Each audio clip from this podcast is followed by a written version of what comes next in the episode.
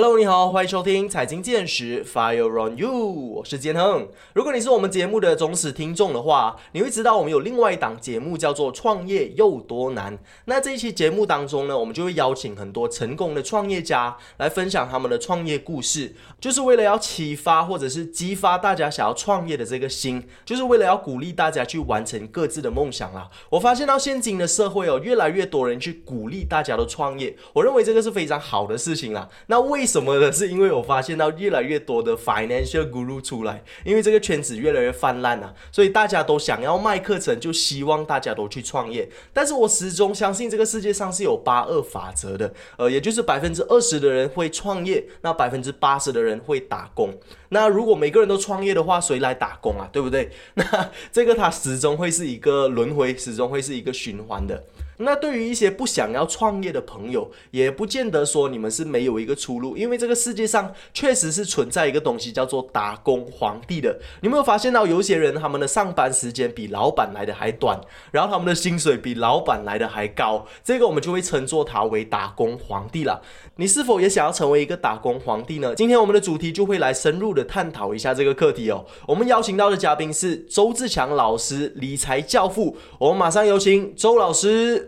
好，大家主持人好，大家好。嗯，那其实之前我们也曾经邀请过周老师上来我们的节目，跟大家分享啊，是分享如何有效的、合理的避税。那我相信这个课题对于大家在于理财的方面啊，在于投资的方面也是有非常大的帮助的。如果你还没有去听过这一期节目的话呢，也非常推荐大家就可以去听听看啦。那这次邀请到周老师上来我们的节目呢，其实是要分享另外一个主题，因为我们曾经在这个创业又多难的节目啊，就经常邀请到这些创业家上来分享他们的创业故事，所以大家。大家都会呃，可能比较倾向于想要创业的这个方向，但是其实我们会忽略掉想要打工的人呢，因为我们这个世界上，如果我们相信八二法则的话，不是所有人都能够成为一个很出色的创业家嘛，对不对？但是每个人都需要在这个社会上找饭碗呐，那打工的人就不配能够得到一个很好的生活，能够得到很成功的人生吗？我是不这么认为的，所以我们今天就希望能够透过周老师的这个分享，他的角度来看看，其实打工皇帝他又是一个怎么样的？体验到底打工能不能够打出一片天呢？那在开始我们今天的节目之前，能不能够先请周老师来个简单的自我介绍，跟听众朋友们打声招呼啊？啊哈，Hello，所有啊在在线听的啊在听的听众们，大家好啊！我是啊周志强，是现在是一个职业财务规划师，可是我现在有更大的一个事业是在做理财教育，特别是专业理财教育里面，其实我有自己本身的一个事业，在吉隆坡、马六甲跟新山都是有办事处。但是十六年前，其实我是在一家上市公司当部门主管了，所以我就从打工有十多年的经验，然后再转来自己本身创业十多年，然后又作为一个专业人。是，这是基本上是我的一点的一个背景啊。嗯嗯嗯，了解。那其实我也是通过呃周老师的这个 YouTube 频道认识到他的啦，所以其实他在他的 YouTube 频道上也有分享很多免费的这些理财知识，呃，大家也可以去听听看他的这个频道哦。那其实呃，刚刚老师他有分享到，他其实曾经也有很多年的打工经验。那我蛮想要请问一下，为什么你会在打工这么多年之后，选择出来创业，然后开办自己的公司，从事自己想要从事的这个行业呢？其实呃，打工我个人并没有认为是不好，但是最主要是为什么我会从打工转出来，其实就创业这一条路。其实更重要的原因是因为我对理财事业的这个前景是有很大的一个壮景的。因为我觉得马来西亚人其实很多真的是需要专业的理财专员，但是问题就是他们很多时候找不到。他们认为可靠、可信赖的理财专员，因此我就想要从呃，我作为这个呃，就是就是作为一个原本是在这个 corporate 里面，在企业里面做主管的，就是跳出来想要发展一种专业的模式在理财的一个部分。所以，因为要发展这个部分，其实也没有适合的一家公司让你去打工去发挥，所以我就把这个就变成用创业的一个方式来开始了，开启了我这个创业之路这样子的情形。嗯嗯嗯，我觉得你讲的这一点非常的有趣哦，就是因为在这个市场上还没有这样子的一些公司，所以你就必须要自己作作为那个领头人去开辟一个新的行业。我认为这个就是创业它的这个有趣的这个点呐。你想要从事哪一个行业，这个市场上是没有的，你去寻找到这个市场上的一个痛点，然后去开辟这个产业，这个就是创业人在做的一些事情。对对对对对对，确实是是是如此。又或者你觉得有一些理想，就像我一些理想。讲没有办法在其他的平台里面得到发挥，这样我就自己本身去要去创业来发挥这样子的一个情况啊嗯嗯，明白。那我们想要请问你一下，就是你在创业呃这些年来，然后还有之前打工的这十多年以来哦，以你个人的经验呐，你认为他们之间最大的区别是在哪里？那你个人在经历过两个之后，你有哪一些感受可以和听众朋友们分享的呢？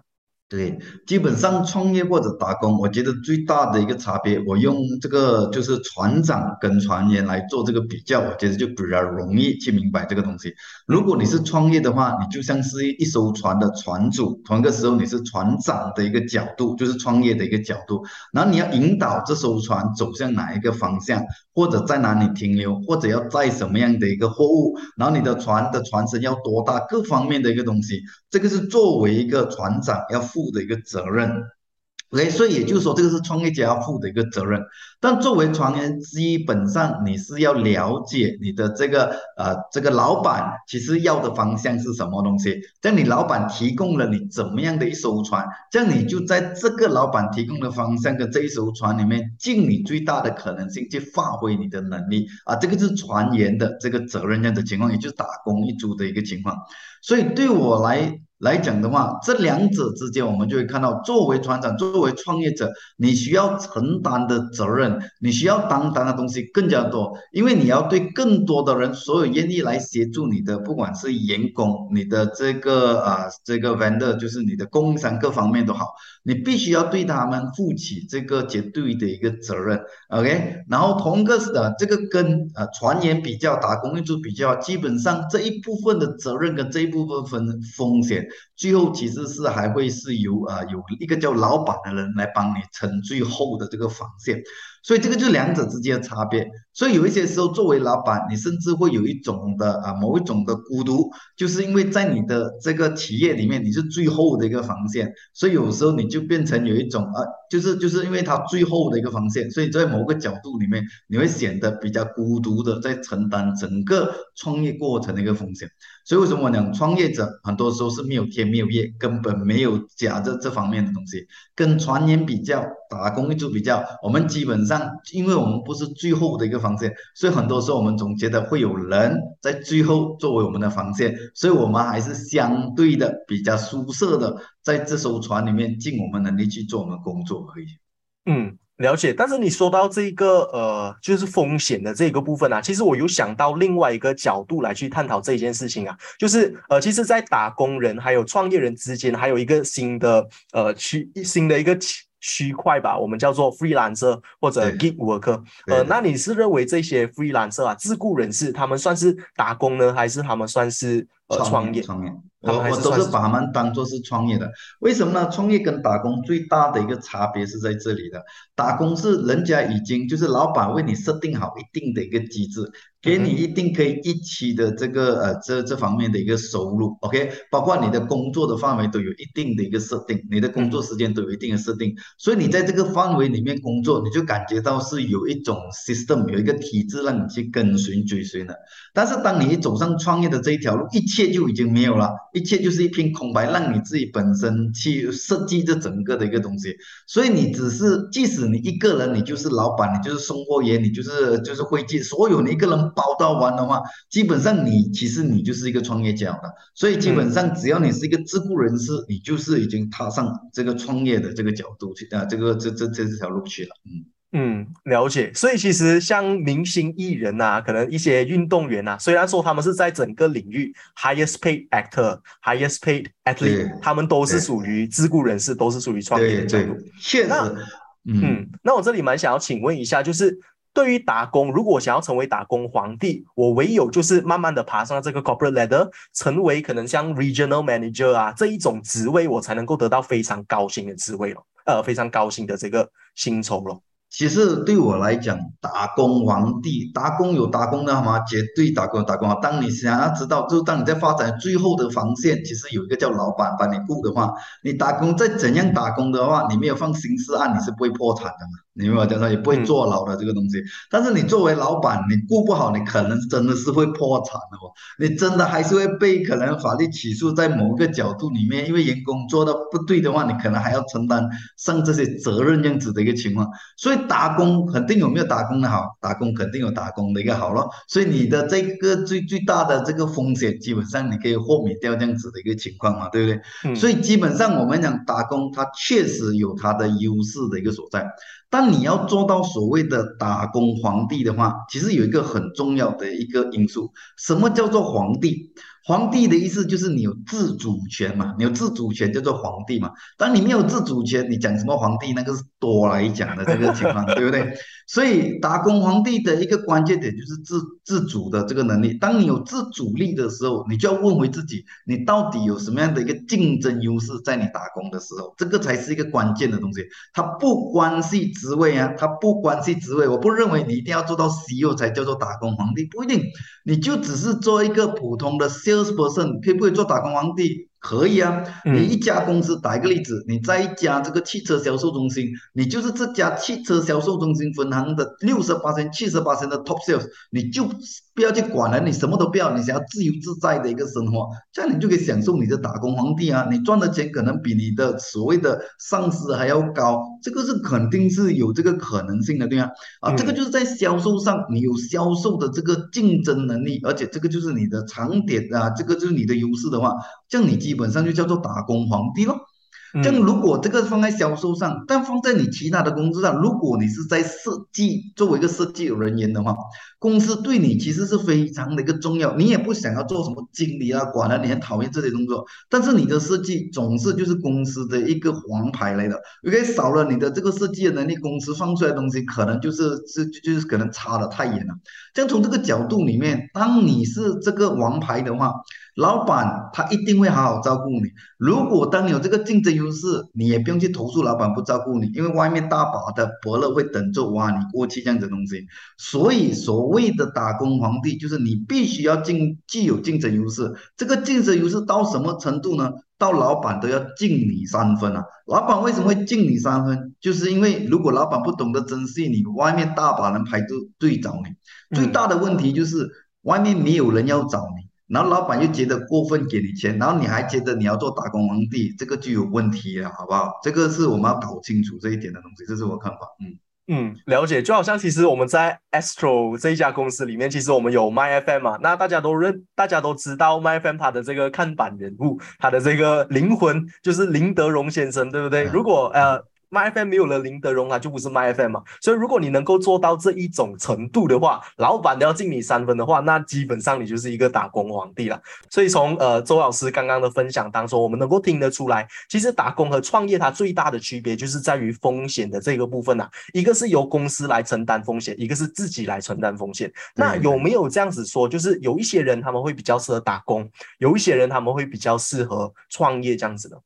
？OK。我觉得确实是有可能，哪一个是比较适合打工，哪一个是适合创业的。一般上，你不喜不喜不想要被约束的话，不想要约束，就是你的工作时间不想要被约束的话，你也不想要就是说照做这个所有人的一个指示去做一成不变的一个工作的话，OK，然后你就可能可以尝试去走向创业这一条路这样子的一个情况。但是创业还有创业的其他的一个必备的一个条件，你先要先有先。但我先讲就是说，如如果你真的很不想要在那个机制里面有这样子的一个情况，你可能就要考虑走出创业这条路。但是你要走创业这条路，你又先要具备一些条件。具备什么条件呢？最基本的就是人家讲的 discipline 这个东西很重要，你必须要有 discipline。但是对我来讲，其实真正做创业家不是讲 discipline 的，讲 discipline 的创业家的格局太小了。为什么我这样讲呢？真正的创业家是你走出来想要做的这个行业，是你有一百零一八的热忱的，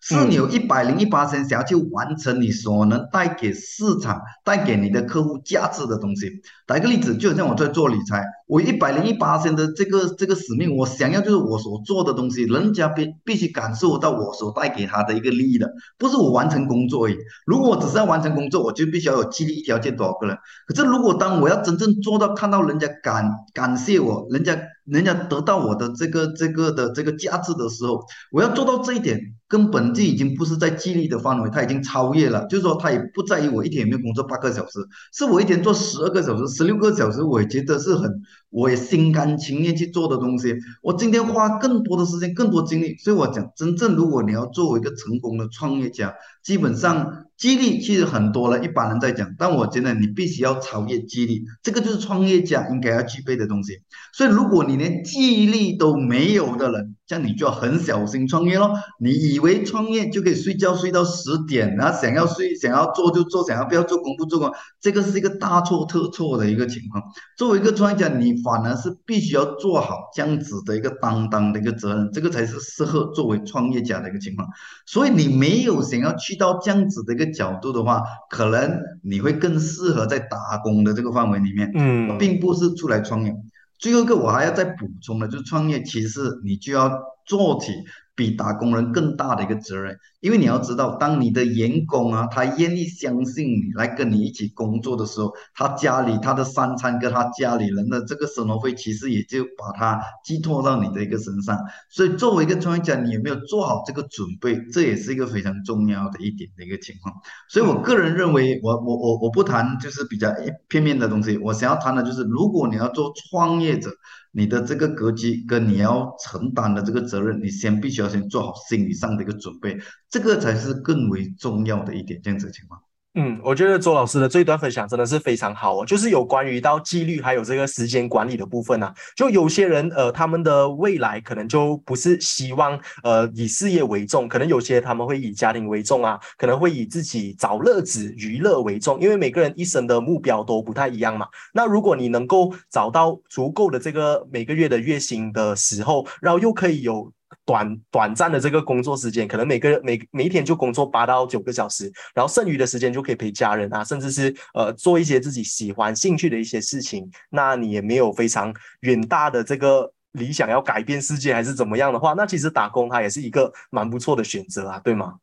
啊，其实我这一点我就要补充一点点。其实打工或者是创业，没有哪一个比较好的。讲老实，从我自己本身的观察跟我了解，我更想要跟大家讲的一个核心点，大家要记得，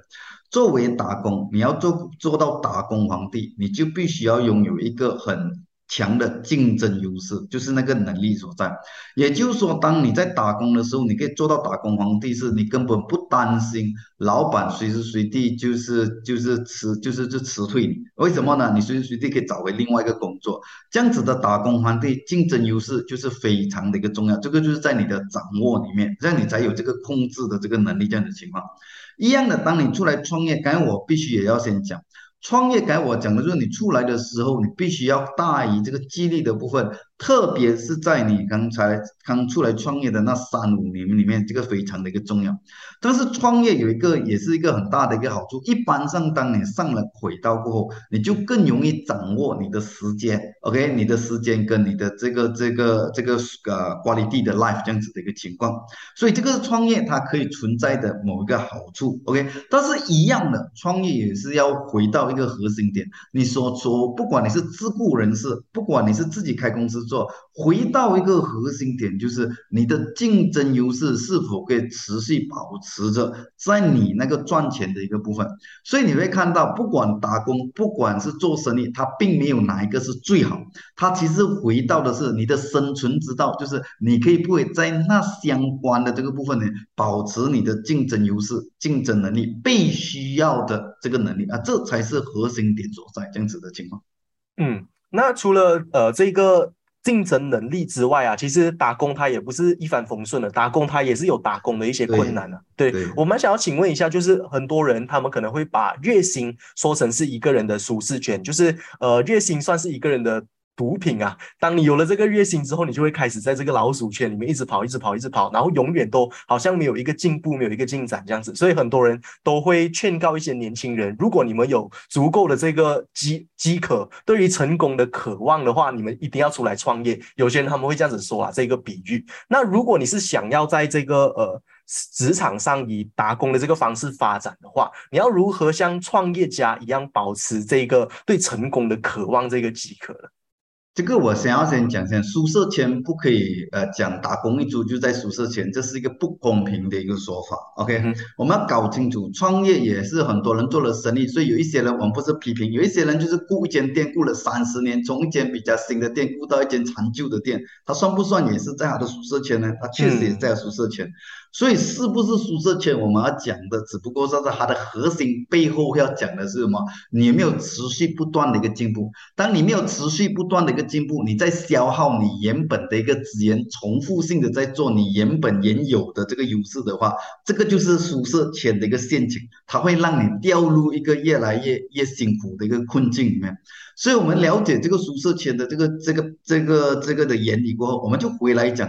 打工一族，我们要渴望我们的一个成功，就是刚才我讲的。其实，如果打工可以不可以，就是说做打工啊，肯定可以。如果你了解，如如果你打工，我其实，在像为我时常一个打工来讲，你打工你要把自己当做是老板的角度来打工，这样你就是一个成功的打工者。为什么呢？也就是说，你并你清楚的知道，我并不是为我老板打工，我是为我自己打工。我是为我自己的将来打工，我是为我自己本身的能力打工，我是为我自己本身未来的竞争能力打工。当你从这个角度去做的话，你就不会斤斤计较于你现在所做的一切，你反而会斤斤计较什么？我所做的一个一切，我可以不可以让我更具有呃竞争优势？打一个例子。你可以小到只不过是在餐厅里面做助理打这个打理的一个人，但是因为你很想就是做厨师，你除了做打扫嘛这个助理之外，你每一天帮忙厨师做很多的工作，额外做两三个小时没有钱拿的话，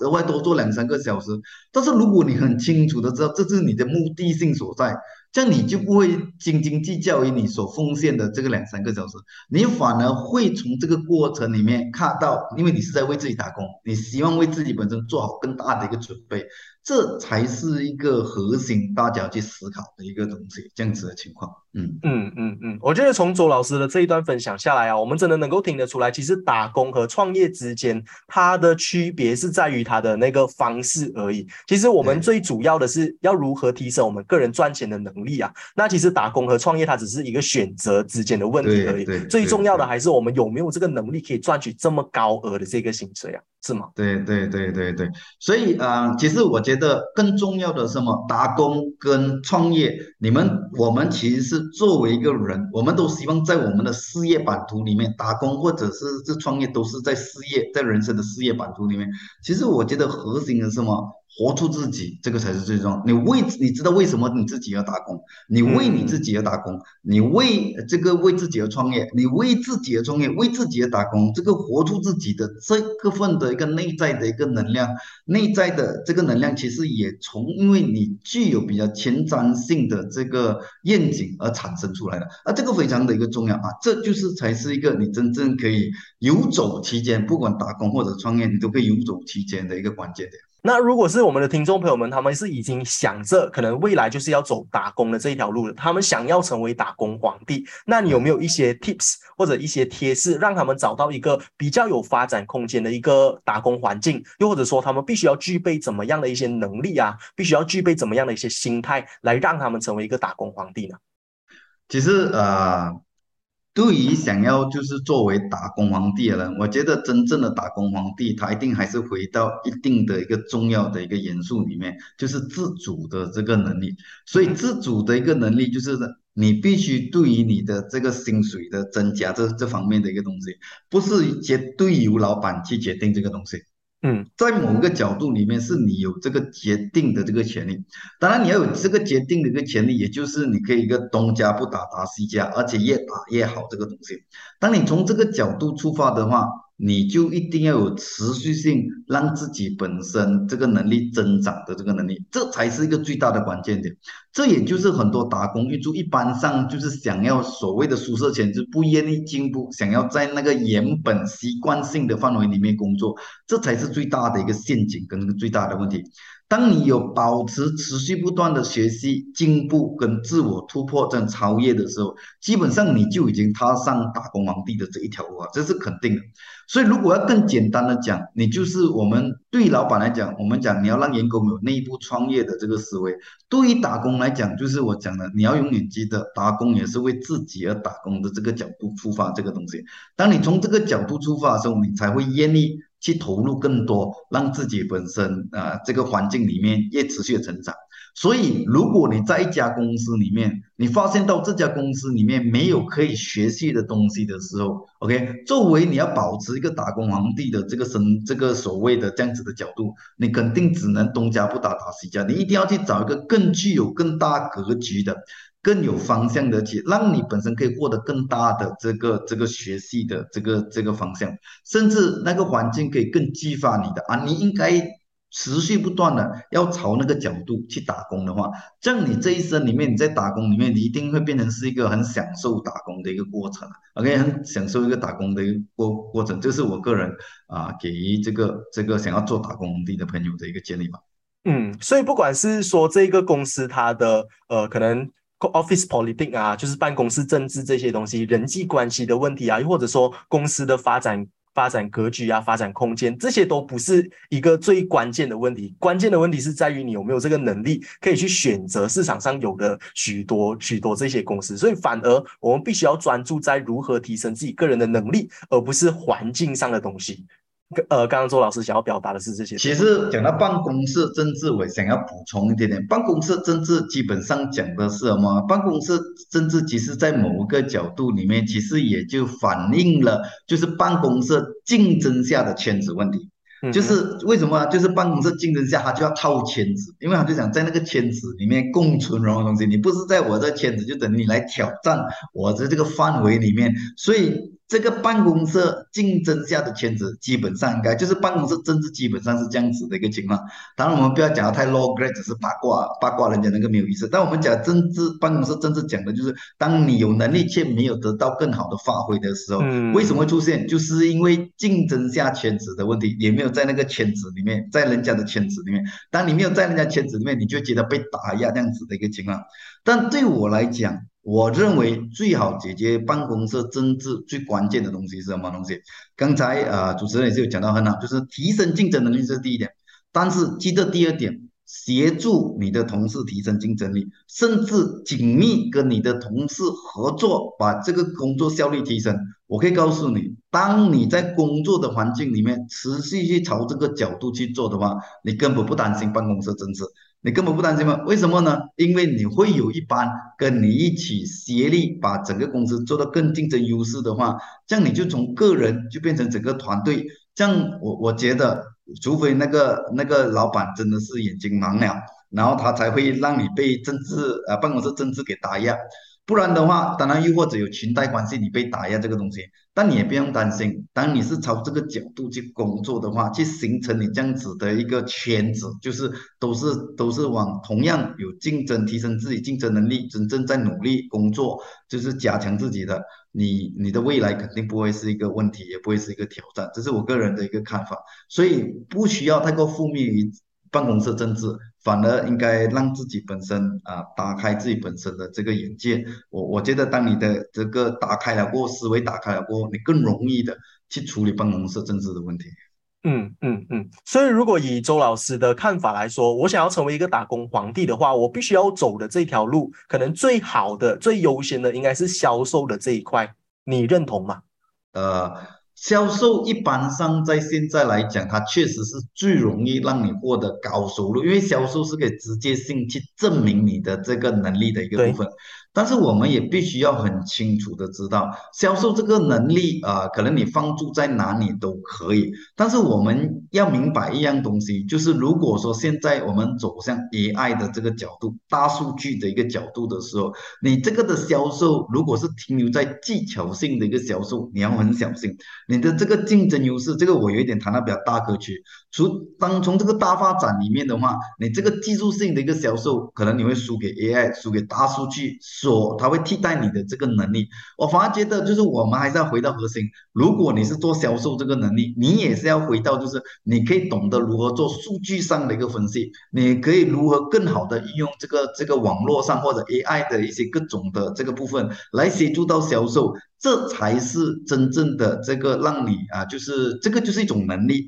让你就是在你的行业里面被需要的这个能力。所以站在销售上，它确实是其中一一个出发点。但，你不要忘记，它并不是技术层，就是只是技巧层面的一个销售，它是更属于的这个是能力的一个提升。所以在某个角度，其实我也是要讲，就是我要公平的讲，不一定只有在销售你才可以，就是说成为打工皇帝。所以当你是一个懂得分析这个数据，懂得让公司持续不断提升 ID，提升各方面的话，来让各公司既有竞争优势的话，其实你是可以获得很高的这个收入，或者很被需要。就好像我现在看到很多在这个行业里面，对 AI，对于这个我们所所说的这个整个 AI 产业底下的很多新兴的一个行业，基本上你会看到他们就很多的收入也是比较偏高，甚至偏高很多，他们可以三四百千、四五百千，我都看过我的学员里面这样子的一个情况。所以我想跟大家讲的就是，啊，我我们还是要抓住核心点，因为销售确实是一个当你还不懂要魔兽走哪一条路，销售是一个。比较让你可以突破你原有的舒适圈，走向另外一个，因为销售的过程是要一直面对陌生的人，它是一个比较容易让你去有一个新的一个尝试，但它不是一个绝对可以朝的一个方向而已，你还是可以从你原有的。想要做的这个工作啊，想要做的工作，想有兴趣想要去发挥里面，你只不过是把自己本身的格局打得更大一点，看得更广一点，这样你可能都可以找到一些可行的一个方案或可行的一个出路来的。这是我想跟大家分享的一部分。嗯嗯嗯，因为其实为什么我会这样子问，是因为可能一家公司的这个呃这个 hierarchy 下来，我们能够看得到 CEO 只有一个人。那 CFO 一个人，CMO 是一个人。那你如果身为是一个年轻人，刚刚踏入职场的话，你是非常难和这一些可能已经在职场上打滚非常非常多年的人，这些人一起去竞争啊。所以，如果以一个年轻人，他们想要走上这个打工皇帝的这条路，唯有是只能够透过提升自己的个人能力啊，不管是在哪一个区块啦，可能是现在的趋势，大数据、IT 科技的趋势，又或者是往销售的这个跳脱舒适的圈的。趋势去慢慢的提升自己，然后让自己有更赚钱的这个能力，所以老板才会更加的赏识你。不过我也是想要补充，为什么刚才我要做这样子的解释呢？因为我现在看到，我们可以看到报章上现在很多年轻人讲，我读书读到呃什么工程师，读到律师，我在工作才两三千，我现在出来做微商，我出来做婆模的，我可能我的薪水都已经高过他们了。所以有一些人就很简单化的认为，所以你看到吗？我销售就可以赚到更多的一个钱。但你要知道，人生这一条路，你不是走那三五年，人生这一条路，你是走那二三十年、四五十年这一条路。所以最好的。人生的这一条路里面，在事业发展这一条路里面，其实是你要走一条你持续不断上升的、你往上提升的这个格局，这个才是最重要的一点。所以也就是说，我想跟呃所有在线的一个朋友讲哦，如果你的兴趣或者是你真的有一定的热忱在你的这个这个专业里面，你也不用就是说只是。思考到只有销售才可以解决这所有的一个问题，你也可以找得到你的一条这个我们讲条条真的可以通这个这个呃这个啊罗马条条啊对啊对，只不过是你可能要打开你的思维，不要让自己局限在现在原有的这个困局里面，这是我想要尝试带出来的哈。嗯嗯嗯，因为其实像我个人知道啦，就是外国的一些大企业、科技企业啦，可能像谷歌啊、苹果这些公司，其实他们给予他们员工的福利也是蛮不错的嘞。他们员工除了能够拿到薪水之外，其实也能够呃建立蛮多其他的一些收入渠道。就比如说，他们能够直接性的得到公司的股份啊，成为公司的股东，那还有等等其他的一些劳文斯啦。然后你能够不断的这样子建立你的渠道，那你在你的职业发展上，你才能够越做越好啊，而不是只是在这几个月靠这机会的这个方式，靠这短暂性的成功的方式来去来去进步。对，对，我觉得周老师分享的非常好。嗯，非常好，我也是非常同意主持人刚才讲的。那来到我们今天的最后一个环节哦，如果这里再想要请周老师给我们的听众朋友们一些勉励的话语，在他们打工的这个路途上更加顺利的话，你会告诉他们什么呢？我只是想讲，就打工与创业只不过是我们人生事业的一种选择，并没有绝对的好或者坏，或者哪一个比较具具有优势，或者哪哪个是弱势。重点就是我讲的，因为事业是人生一个重要的一个，在我们的人生里面重要的一块的东西。就是我回到我刚才前面有讲到了，你要活出一个怎么样的一个自己，这个就是一个很重要的一个东西。我们也不是只是为了一生，只是为了工作，只是为了赚钱，活出怎么样的你过后，然后再从你自己本身的兴趣，不是兴趣，至少在你的能力、你的原有的优势里面，去完成活出怎么样的一个自己，这样你才来选择。打工还是创业，你就可以从中去做出一个选择。我觉得，当你有了这个方面过后，你就。比较不容易迷失在只是想要创业打工里面纠结在这个部分的东西好，嗯嗯嗯，我我真的觉得这这一段也是鼓励的非常好啊。因为为什么他们会纠结在于打工还有创业，就是因为他们迷茫嘛，没有一个方向嘛。那我认为说，呃，速度还有这个方向，其实方向来的更加重要。速度不怕慢呐，最重要你的方向要对，有没有？所以其实当你还找不到方向，还在迷茫的时候，首先你要做的事情就是先找对这个方向。那再往什么样的选择，什么样的方式，其实没有没有太大的分别。不管是打工也好，创业好，它都能够呃去到你想要达到的这个方向。所以今天的分享，我希望对于听众朋友们也是非常的有帮助啦。那在结束之前，周老师还有没有额外的点想要再补充的呢？呃，如果说真的要补充，我就想跟大家讲，我们必须要呃，就是勇敢的，就是接受挑战，然后不断的追求自我精进，这肯定是不会错的一条路。好，谢谢大家。好的，那我们呃也希望听众朋友们都可以把这些话当成是一些参考啦。希望大家在在于做工的呃打工的这个路途上，或者创业的路途上，都能够闯出个人的一片天哦。那我们再次感谢我们今天的嘉宾，他就是理财教父周志强老师。Thank you，谢谢谢谢主持人，谢谢。